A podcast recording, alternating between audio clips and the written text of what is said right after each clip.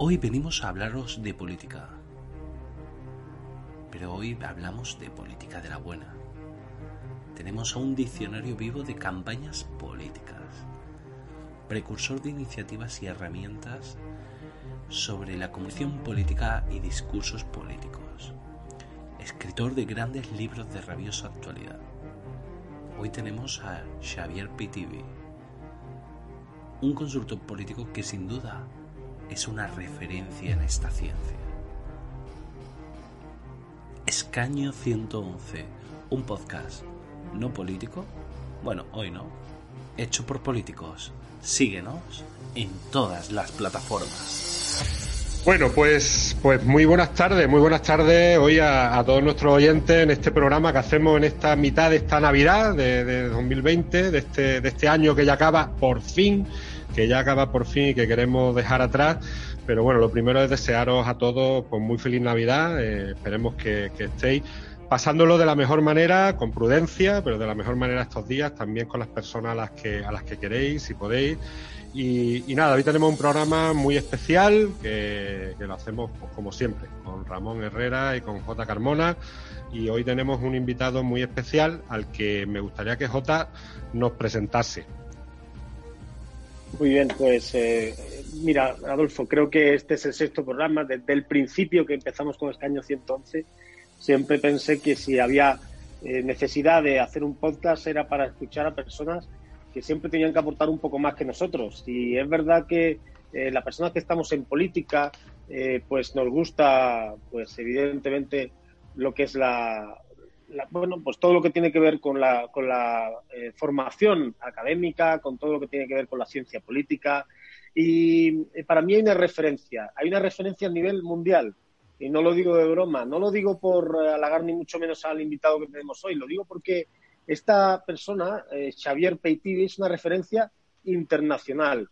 Sus conocimientos, su divulgación de los conocimientos sobre campañas políticas, campañas conectadas, campañas en definitiva, que han llevado a muchas eh, personas a ser líderes eh, nacionales o de los territorios eh, más recónditos, porque os puedo decir que he podido aprender y disfrutar de campañas de personas que, bueno, pues la hacían en otras latitudes, Nueva Zelanda o cualquier otro país europeo o, del continente americano, han sido fruto de su investigación eh, el esfuerzo didáctico de explicarnos eh, cómo funcionan eh, distintas iniciativas políticas y, ciertamente pues creo que no soy solo en el universo de la ciencia política, que es muy amplio, las personas que pensamos que Xavier es todo un precursor. Aparte, en mi opinión, ha sabido aprovechar las redes sociales para,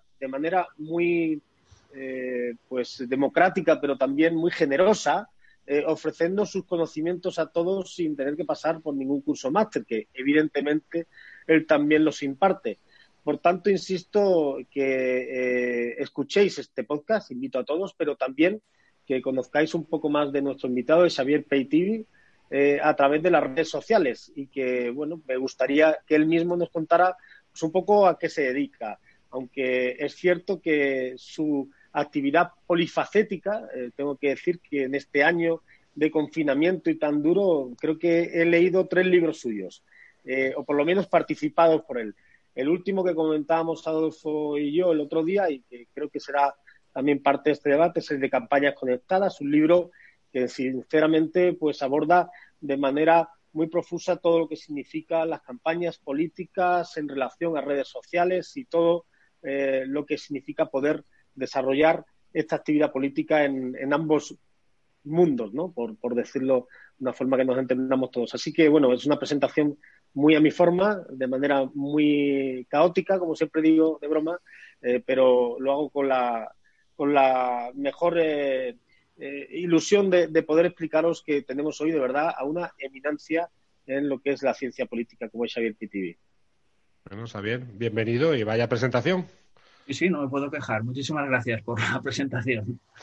Eh, yo os explico un poco quién soy, como, como me pedía eh, J. Yo soy consultor de comunicación política en, Ideograma. Es una empresa de, que dirige Antonio Gutiérrez Rubí en, Barcelona, pero trabajamos en 10 países. y hacemos tres cosas. Eh, campañas electorales, presidenciales, regionales y locales, eh, comunicación de gobierno y comunicación de grandes empresas. Yo solo hago las dos primeras cosas por suerte, por el bien de las empresas. Eh, aparte de esta presentación, que sería la más real, luego tengo la segunda presentación, que es la que mi hija le explica a sus amigas, que es que yo hago fotocopias. No sé cuál me gusta más, pero que lo sepáis. Bueno, bueno, está bien. Pues, eh, yo, yo, mi hija es muy jovencita también todavía, tiene seis años, una niña, y yo cuando le tenga que explicar a, sus amigos lo que hace su padre, me pregunto qué es lo que le va a explicar, porque yo a veces lo hemos comentado nosotros, que hoy día que esto de los políticos somos un problema más que una solución, que yo me acuerdo de la, una vez que vino la del Círculo de Electores a mi casa, ¿usted a qué se dedica? Y yo decía, ¿cómo, le digo yo que soy diputado a esta mujer? Se, va a asustar. Pero sí, la verdad que nos dedicamos en unos campos, tú en un lado, nosotros eh, en otro, pero, pero a veces complicado de, explicar. Oye, Xavier, una pregunta que me surge a mí. ¿Vosotros trabajáis independientemente de la ideología del candidato o hacéis siempre previamente una selección del mismo? No, no, nosotros somos, decir, mercenarios. Eh, queda muy mal decir mercenarios. profesionales, ¿no? Profesionales. Es decir, hay dos tipos de consultor. El que siempre trabaja para el nuevo partido porque tiene su ideología y, bueno, va a muerte con, con, su partido, cosa que le va muy bien cuando el partido gobierna y muy mal cuando no. Eh, y luego están los profesionales. Nosotros nos dedicamos a esto, trabajamos para cualquier ideología, eh, obviamente democrática. Nosotros también elegimos a quién, para quién trabajamos. También tiene que superar un reto, ser algo interesante. Y obviamente no podemos trabajar para partidos diferentes en la misma campaña, porque es ni el mismo país, ni región, ni nada, ¿no? Porque sería de locos. Pero sí, sí, mm. nosotros somos profesionales como quien hace, como que pinta una casa, eh, o, como quien arregla una, una, farola, me da igual, ¿no? Nosotros somos profesionales. Y he estudiado esto y nos dedicamos a esto. Somos 23 personas que tenemos nuestra ideología todos, pero no, a la hora de votar le enseñamos, nada más. Oye, ¿crees que por fin los partidos políticos estamos confiando en los consultores a la hora de diseñar nuestras campañas? Te digo porque yo he vivido muchas veces, yo he sido coordinador de campaña en mi provincia, tal, y al final esto lo hemos hecho muchas veces de aquí de, andar por casa, de aquí con lo primero que se le ha ocurrido el primero de turno y no muchas veces confiando en los profesionales, porque la figura del consultor es algo que no hemos visto mucho en las campañas americanas, eh, pero que, aquí, eh, bueno, ya te digo que muchos partidos han sido reticentes a daros, a daros cabida en nuestras campañas. Sí, en España siempre cuesta un poco más, pero bueno, de hecho en, todos los países cuesta y cada vez se abre más al profesionalismo. También tengo que decir que, al igual que como tú dices, hay gente que, que, lo hace, yo no diría estar por casa, ¿no? pero siempre lo hace de forma interna. También hay gente que se profesionaliza de forma interna. O sea, cada año salen más estudiantes que trabajan en todos los partidos. Es decir, son, activistas, son, son militantes, son cargos medios de partidos y pues eh, estudian un máster o hacen cursillos. Eh, obviamente, claro, mm, también depende del, presupuesto, que eso es importante. Sí, la, formación, la formación de los cuadros siempre es importante en los partidos. Es cierto que, que durante mucho tiempo ha sido más autodidacta, ¿no? Y es cierto que, que bueno, los que somos eh, licenciados en ciencias políticas o sociología, es cierto que durante mucho tiempo, incluso los partidos políticos no sabían nuestra utilidad. Es curioso, yo siempre digo, y que nadie me malinterprete, y si me malinterpreta, pues eh, lo siento, que eh, hasta la llegada de Pablo Iglesias, en España, los partidos políticos no se toma verdadera conciencia de que la política es una, forma, evidentemente, que llevada al gobierno eh, pues tiene unas, eh, unos métodos y unos usos, pero que eh, como ciencia como tal, pues no se le prestaba especialmente atención. Tenía mucho más importancia el periodismo, el, tema del derecho, pero lo que es el estudio de la ciencia política y la aplicación de la, de la sociología electoral, sinceramente, más allá del marketing, creo que había tenido poca profusión en, la, en la en, España. Y es verdad que desde su llegada eh, pues hay una erupción de, politólogos por todas las cadenas de televisión que hemos podido ver y que, y que sin duda pues eh, ahora estamos mucho más habituados y estamos viendo que incluso eh, hay absolutamente famosos spin doctors en los distintos partidos que, ya toman el relevo de, como, como gurús mesiánicos a los cuales se les echa todas las culpas, ¿no? También de lo bueno y lo malo. Sí, sí. Eso, es, eso es lo curioso, ¿no? Que es, claro, lo, bueno, entre comillas, eh, nunca lo hacen ellos, lo malo sí. tenemos un culpable súper fácil.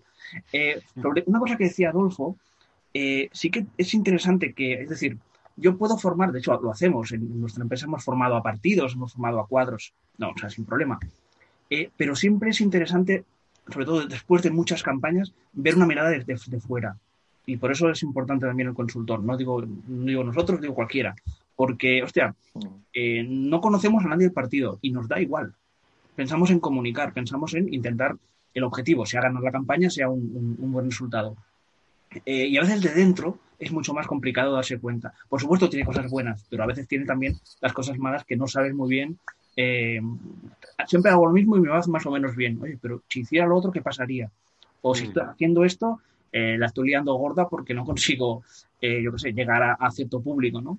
Eh, lo que hace el profesionalismo es analizar, es estudiar y, vuelvo a lo que estaba explicando J ahora de la, de la ciencia política. Yo toda la vida, hasta que me dediqué a esto, hace 11 años que me dedico a la consultoría, yo siempre decía que ser politólogo sirve para ganar siempre al trivial porque es lo que hacíamos.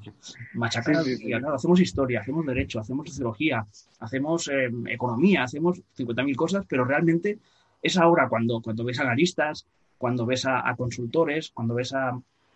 Yo, por ejemplo, yo soy profe de 10 o 11 másters en, España solo. Imaginaros, eh, hace 10 años era impensable, ni, había un, máster en España que se dedicaba a esto. Ahora, imaginaos los estudiantes que salen cada año eh, queriendo ser consultores. Ya no digo analistas, que ya son otros másters. Y bueno, ¿y, tú crees que hay trabajo para todos? Ni de coña. imposible, imposible. Eh, yo, yo, lo que siempre le he intentado trasladar aquí a nuestros candidatos, muchas veces estamos hablando de municipios de 1.500 habitantes, como hay en la, provincia de Córdoba. Y a veces cuando se enfrentan a las campañas, que muchas veces, bueno, hay alcaldes que las llevan ganando desde el 95, o sea que creo que las saben hacer muy bien. Pero a veces yo lo que al que llega nuevo es, oye, piensa antes de hacer. O sea, yo no te digo de una gran estrategia de tal, pero no va a haber a lo mejor una encuesta, no va a hacer un focus, pero antes de decirle algo a, nuestros posibles votantes, piénsalo. Es que a veces creo que, lo que se comete el error de salir a decir lo primero que se te pasa por la cabeza, ¿no? Y que, bueno, que hay que darle una, pensada. Y, y si puede ser de la mano de profesionales, pues mucho mejor. Sí, el, a ver, esto, y lo sabéis los tres, obviamente, ¿no? Es, eh, muchas veces es más un tema de sentido común que otra cosa cuando, cuando lanzamos a alguien al ruedo, no, venga, me voy a presentar. Claro, depende, depende. Eh, pues, eh, estás en el gobierno, vienes de un gobierno de tu partido, estás en la oposición, las tres son, son, maneras diferentes de encarar una campaña y hay que saber cómo, cómo hacer cada cosa. Y sobre todo, viniendo de oposición, es importante saber, primero, que difícilmente, a menos que sea un pueblo eh, pequeño, vas a ganar con mayoría absoluta, por tanto, prepárate para pactar con quien sea un año dos años antes, buscar relaciones, buscar la diferenciación con el resto de partidos y sobre todo con esa alcaldía. O sea, todo tiene su, su qué. Eh, nosotros, bueno, como, como he explicado antes, llevamos locales, muy locales hemos llevado. Y aparte, yo soy de un pueblo de 70 habitantes, no, 66. Es decir, que sé perfectamente que quien tiene más familia gana. Oye, ¿y necesitáis mucho tiempo antes de comenzar el trabajo? Quiero decir, oye, te pueden llegar el, oye, empezamos la campaña dentro de 15 días. ¿Ya no llegamos a tiempo o sí? ¿O sí vaya a tiempo? Con 15 días ni de... No, no, no de hecho ni, aceptamos porque no, no, no, tiene sentido. Es decir, alguien de fuera no tiene nada que hacer allí. Como no, o sea, que no. Eh, eh, lo normal es un año, un año y medio antes es lo que se suele coger. Eh, obviamente, antes se empiece, pues más posibilidades de, de, victoria final, como todo, ¿no? Es tiempo. De hecho, la, la, la comunicación política es tiempo, porque es el tiempo que tú le dedicas a la gente. Tú puedes tener el mejor mensaje, el mejor Twitter, el mejor, pero si la gente no te conoce, eh, difícilmente te van a elegir. Y, eso es algo que también comento mucho en, mi libro de las campañas conectadas. Y es que eh, lo que importa es lo que recuerda la gente de ti. ¿Y cómo van a recordar más? ¿Cómo recuerdan más cuando te conocen en persona? O una llamada telefónica es lo segundo que más eh, recuerda a la gente. Y así vamos bajando. Y lo último será tu Twitter o tu Facebook. ¿Es importante en las redes sociales? Sí, pero lo principal es cuánta gente te conoce y cuánta gente recuerda tu mensaje.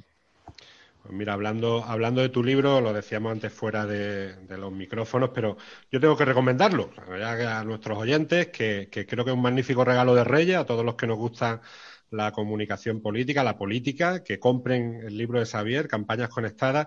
Yo creo que es de lo mejor que he leído, sinceramente, y te lo digo porque es muy práctico, que a veces lo que necesitamos, las teorías siempre, casi es la misma, casi siempre, pero algo de, llevarlo a la práctica. Ahí tú no hablas de que, de que hay que conectar la campaña online con la campaña offline o la campaña de tierra o la campaña que, bueno, que hacemos en persona. Que creo que eso a mucha gente se lo olvida, que parece que teniendo un vídeo chulo en Facebook o tal, ya tienen todo hecho. Y algo que a mí también me, marcó, y tú hablabas antes, de las relaciones humanas. al final, cuando hablamos de política, estamos hablando de, personas y estamos hablando de esas relaciones, de, crear esas relaciones. A mí de verdad que me, me, ha, el libro me gustó mucho por eso, por, hay mucha gente que está dejándolo todo a las redes y se equivoca, igual que el que no está en redes también se equivoca. ¿Cómo es esa conexión entre un mundo y otro? Mira, dos cosas. La primera, eh, nadie gana una campaña con Internet, pero nadie la puede ganar hoy en día sin Internet. Parece lo mismo, pero no lo es. Es decir, tenemos que conectar las campañas y conectar las campañas significa que lo que yo hago en la, en la calle, en el territorio, eh, pues, lo que sé, pues genero contenidos para las redes. Es decir, mi candidato o candidata puede ser el mejor o, la mejor en el, tú a tú, ¿no? Y, recorrerse un barrio una mañana. Y, fantástico, ¿no? Pero solo lo recordarán las 20, 30 personas a las que salude. En cambio, si genero contenidos de, esas visitas con, generando percepciones de cercanía, pues yo qué sé, pues saludando a la gente, tocando gente, tocar es importantísimo. Aumenta hasta un 20% la memorabilidad y tocar en el hombro no, tampoco os paséis como diputados. No hace falta tampoco que nos emocionemos, ¿no? Con, codos vale, con codos vale ahora. Con, con, codos vale, sí. La, pandemia ha jodido bastante el tema de la relación. Pero tarde temprano parará y recordad que entonces podéis tocar en la espalda. Y, y en políticos, pero en camareros también. Aumentan un 30% cuando tocan la espalda. Las propinas. Así que mm, que lo sepáis, ¿no? Eso lo primero. Eh, y las y bueno, he dicho las dos cosas, al final, lo de Internet, que hay que hacer campaña en, la calle y en la red, ahí al revés. Eh, podemos tener la mejor comunicación online, eh, los mejores contenidos, hacer vídeos en directo brutales, pero si luego esas relaciones que conseguimos online no las bajamos a la calle, o sea, una reunión, un café, vamos a reunirnos todos, eh, generamos una pequeña comunidad, vamos a perder todo lo que hemos hecho. Y es una lástima. Y, os pongo, nada, para terminar esto, un último ejemplo. Joe Biden hizo una campaña brutalísima hasta agosto en Internet, online, ¿de acuerdo? Se metió en su sótano y le instalaron como un plato de televisión en su sótano, en su casa. En agosto tuvo que salir a la calle porque se dieron cuenta que nadie, ningún, ningún medio de comunicación le hacía ni puto, él le hacía caso. Porque, claro. Ni puto caso. Gracias. Yo no puedo decir, pero vosotros sí. Nadie hacía caso. Y tuvo que salir a la calle porque veía que todo, todo lo que hacía Trump en la calle y en online tenía mucho más repercusión. O sea, son las dos cosas. No podemos ganar solo una campaña online. Es imposible. No, está claro que ahí es, un debate interesantísimo. Te vamos a preguntar un poco por la iniciativa tan interesante del Beers and Politics, eh, que, bueno, está congregando muchas personas en distintas provincias y en varios países en torno al debate con una forma muy ágil de, de charla, ¿no? Amena en, en un bar, una cafetería, eso que hacíamos antes del confinamiento. Eh, y bueno, y, pero decías, eh, eh, decías eso, ¿no? Que, que de alguna manera todo esto que significa tocar, todo esto que significa acercarnos, la campaña de Joe Biden, de, Donald Trump, ha tenido distintas velocidades, sin duda apasionante. He visto que la has vivido casi desde dentro y, en mi opinión, eh, nos falta mucha cultura política para, para entender eh, que en otros sitios pues la política tiene otros códigos, pero, pero eh, ¿cómo es posible que una campaña tan buena como, como, la, de, la de Biden casi se fuera al garete en la última recta final? por lo que tú dices, ¿no? Por hacer actos tan pequeñitos que eran casi insustanciales, claro, derivado de la pandemia. En cambio, eso conllevó que el voto presencial eh, fuera prácticamente nulo para Biden. Ganó eh, sin duda por el voto anticipado, que, es una cosa interesantísima a estudiar en, los distintos eh, países con sus diferencias, ¿no? Sí, esto es interesante. Yo creo que tiene más que ver, más que por la campaña en sí de Biden, con una especie de, algo que ocurrió este 2020, que fue la guerra cultural entre demócratas y republicanos. Para los republicanos, lo más importante era la economía. De hecho, el 73% de voto por Trump es por, es por la economía, es por esa razón. Y el 65% de voto a favor de Biden es por el tema pandemia. Es decir, votaban contra Trump porque Trump no había gestionado bien la, pandemia. Por lo tanto, esa especie de guerra cultural teníamos, también tuvo que ver con el uso de mascarillas, con el salir más o menos a la calle. Y eso tiene mucho que ver también con el voto. Los republicanos, que en su gran mayoría no les preocupa tanto la pandemia, no llevaban tantas mascarillas, no, no estaban encerrados tanto en casa, sí que podían ir a, votar a, iban a votar tranquilamente.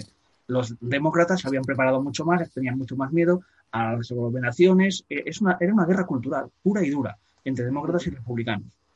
Eh, es decir, no creo que aquí tenga que ver la campaña. Es sencillamente el, el, cómo enfocaba cada, cada partido, cada, cada ideología lo que era la pandemia. y luego la data, ¿no? Eh, qué importante conocer quién te vota. Y eso es verdad que el tema de las redes sociales te ofrece una información eh, que antes no teníamos, sin duda, de, los ciudadanos que, deciden ir a votar y los que no deciden ir a votar. Cosa que siempre remarco que es tan importante como el que decide ir a votar, o por lo menos anuncia que lo va a hacer. Sí, a ver, los datos son importantes, pero eh, los datos en redes sociales, mm, especialmente en Facebook para segmentar, pero el resto de redes sociales, Facebook e Instagram para segmentar. Eh, si yo conozco a mi público, puedo saber dónde se mueven. Y Facebook es la única herramienta, red social actual que te permite eh, publicitar a un segmento determinado. Twitter lo ha prohibido, WhatsApp lo tiene prohibidísimo, eh, Facebook es la única que continúa. Pero los datos siguen estando en estadísticas, siguen estando en focus, como, como he comentado antes, focus y, encuestas. Es ahí donde puedo encontrar quién me vota, dónde ir a buscarlo, en qué territorios. Y a partir de aquí pensar, depende de la edad, sí que puedo discernir, por ejemplo, en qué red social estará. Es decir, si yo eh, soy del Partido Popular o del, o del PSOE, en España, yo sé que, al menos hasta hace dos años, el público objetivo no es súper joven, ¿de acuerdo? Entonces, si yo gasto, gasto entre comillas, ¿eh? eh a, una, a, una, persona o gasto dinero o invierto en no sé qué para mis redes en TikTok, hostia, pues igual estoy perdiendo tiempo. Pierdo energías, pierdo dinero para nada, porque mi público a lo mejor está en Facebook, porque es el público mayor. Eh, miremos al revés, Podemos o incluso Vox. Su público es mucho más joven. Vox no tanto, ¿eh? pero, pero el de Podemos sí. O sea, pues a lo mejor Facebook, mm, mm, no digo que no sea prioritario, pero a lo mejor eh, sí lo sería Instagram, si lo podía ser eh, Twitter, si lo podía hacer otro, ¿no? Y luego está Twitter. Twitter es algo transversal, pero Twitter no sirve para ganar elecciones. Twitter sirve para informar, sirve para activar a, tus, a, a movilizar a tus activistas, pero no vas a convencer a nadie de que te vote en Twitter. Twitter es un puto perdón, un campo de batalla. Sí, sí, y, y, está súper profesionalizado por dos partidos. Últimamente solo uno. Mm. Eh, y ninguno es el, son los grandes. Así que, mm, como mucho puedes conseguir defenderte. Y sí, lanzar tus contenidos, pero no, no vas a no encontrarás demasiado público indeciso. Mm.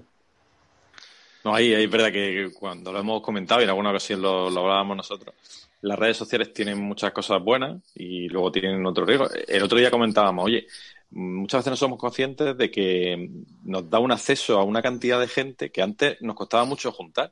El otro día hace un vídeo simple sobre la ley CELA, que nosotros estábamos trabajando ahora mucho, lo comparten 99 veces y lo han visto 3.000 personas y, y, casi no le damos importancia, pero 3.000 personas era lo que antes llenaba un auditorio en una ciudad como la mía, que es Almería.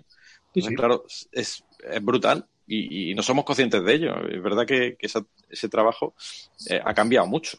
Es verdad que en Twitter pues te encuentras tus fans y lo contrario a tus fans, claro. Sí, Ramón, aquí hay una cosa interesante, eh, o al menos es la que yo defiendo.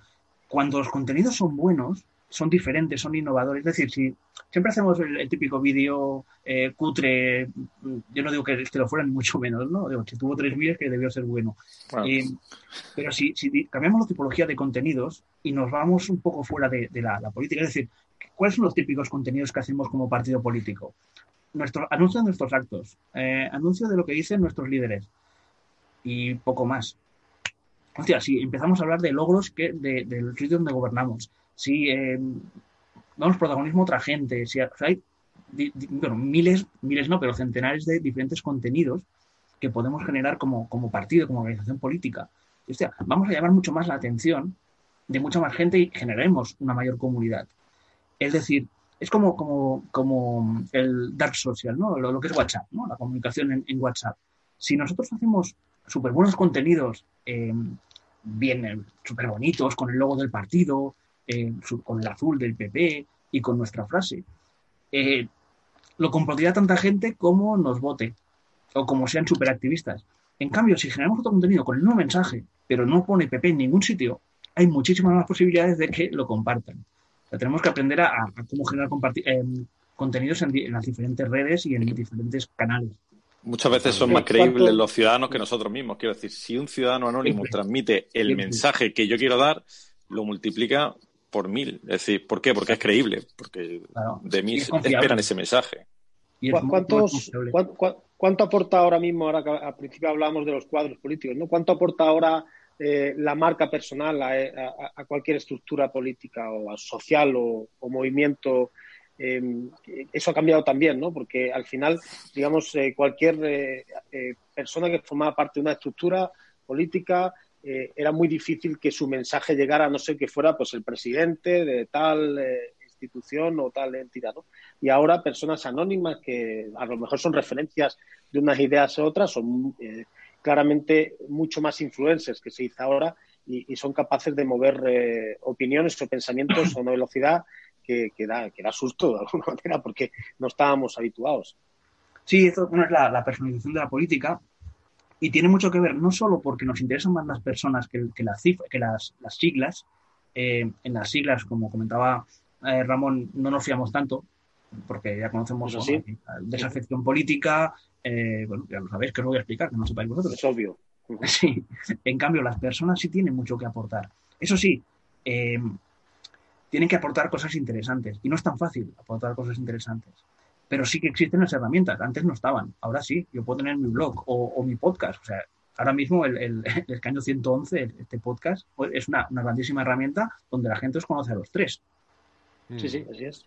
Pues, pues en un blog. Pues, mayormente, mayormente Adolfo, porque sabes que Adolfo, además de tener, por cierto, que si me ha pasado antes, una biblioteca solo comparable con la tuya, ¿eh? de, ciencia política y de libros de política, tengo que decir que es el diputado eh, eh, que cuando yo voy a su escaño siempre me encuentro que si no está preparando su intervención y escuchando a quien habla, a veces le veo eh, muchas veces leyendo su libro electrónico, distintos libros de ciencia política. Y le pregunto, oye, Adolfo, ¿qué te estás leyendo esta semana? El otro día, hace un mes y pico, le sorprendí leyendo tu libro.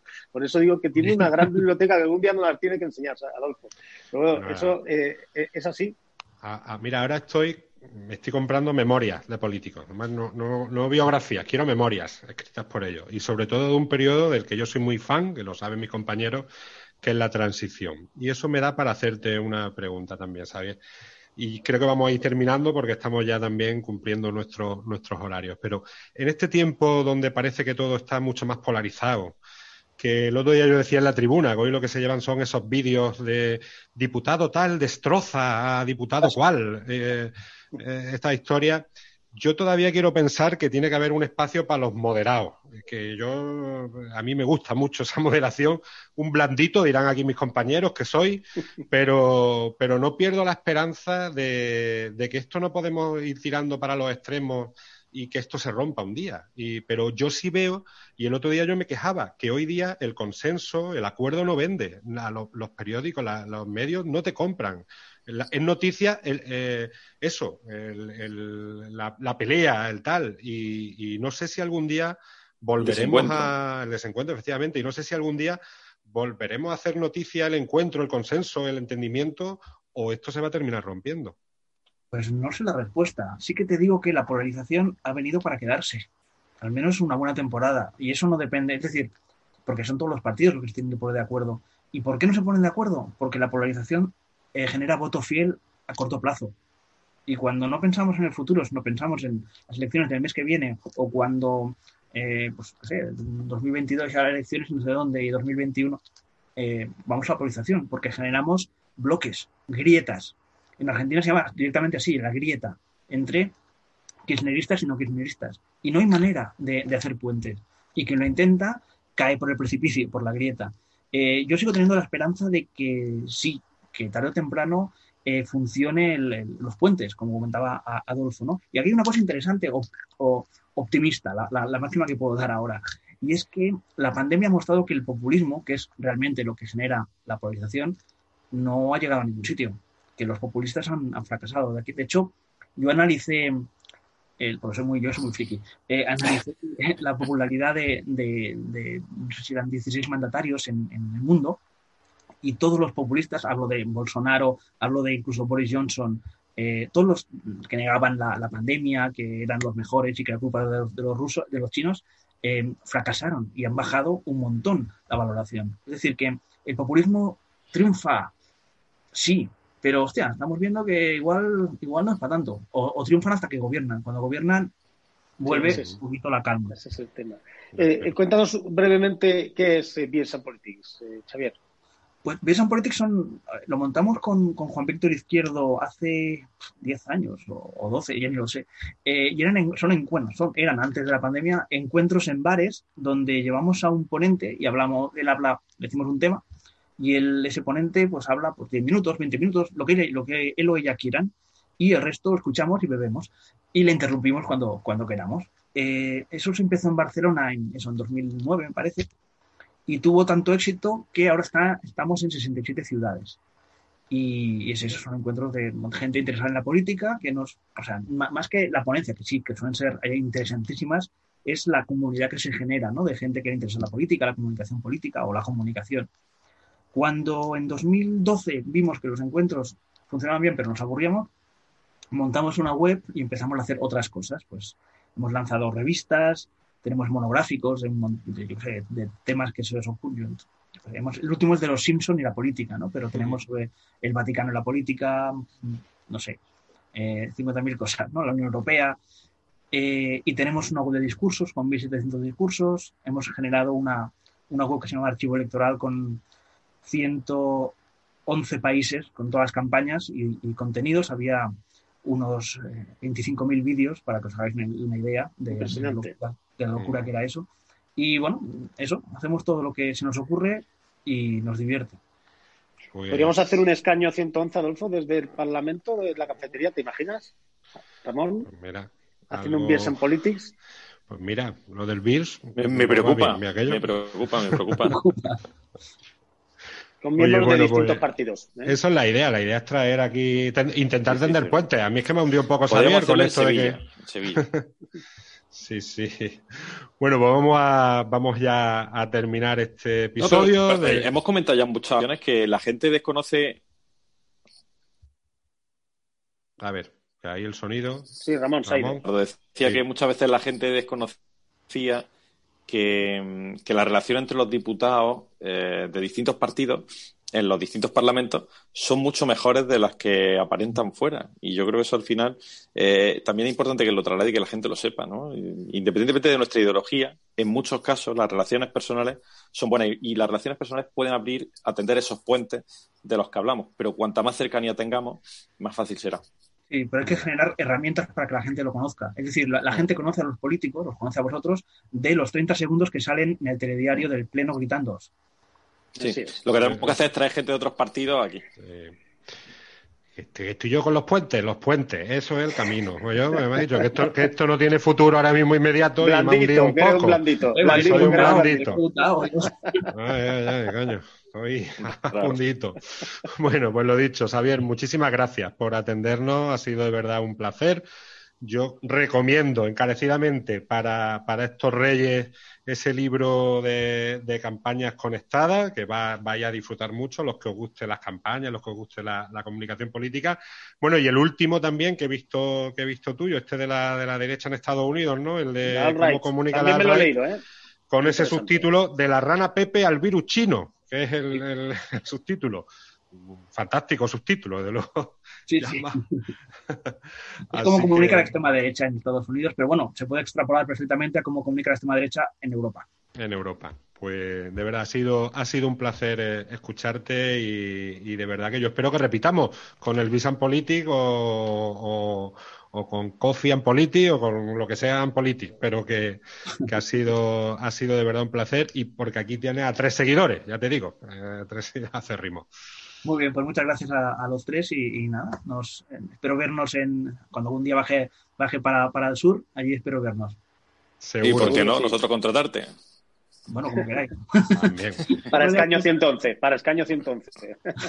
Bueno, pues terminamos aquí deseando, como al principio, pues muy feliz Navidad a todos, a todos nuestros oyentes y también muy feliz año 2021 en el que en el que ese año que tiene que devolvernos los abrazos que tanto echamos de menos. Muchísimas gracias a todos. Feliz año. Feliz año. Chao. Feliz año.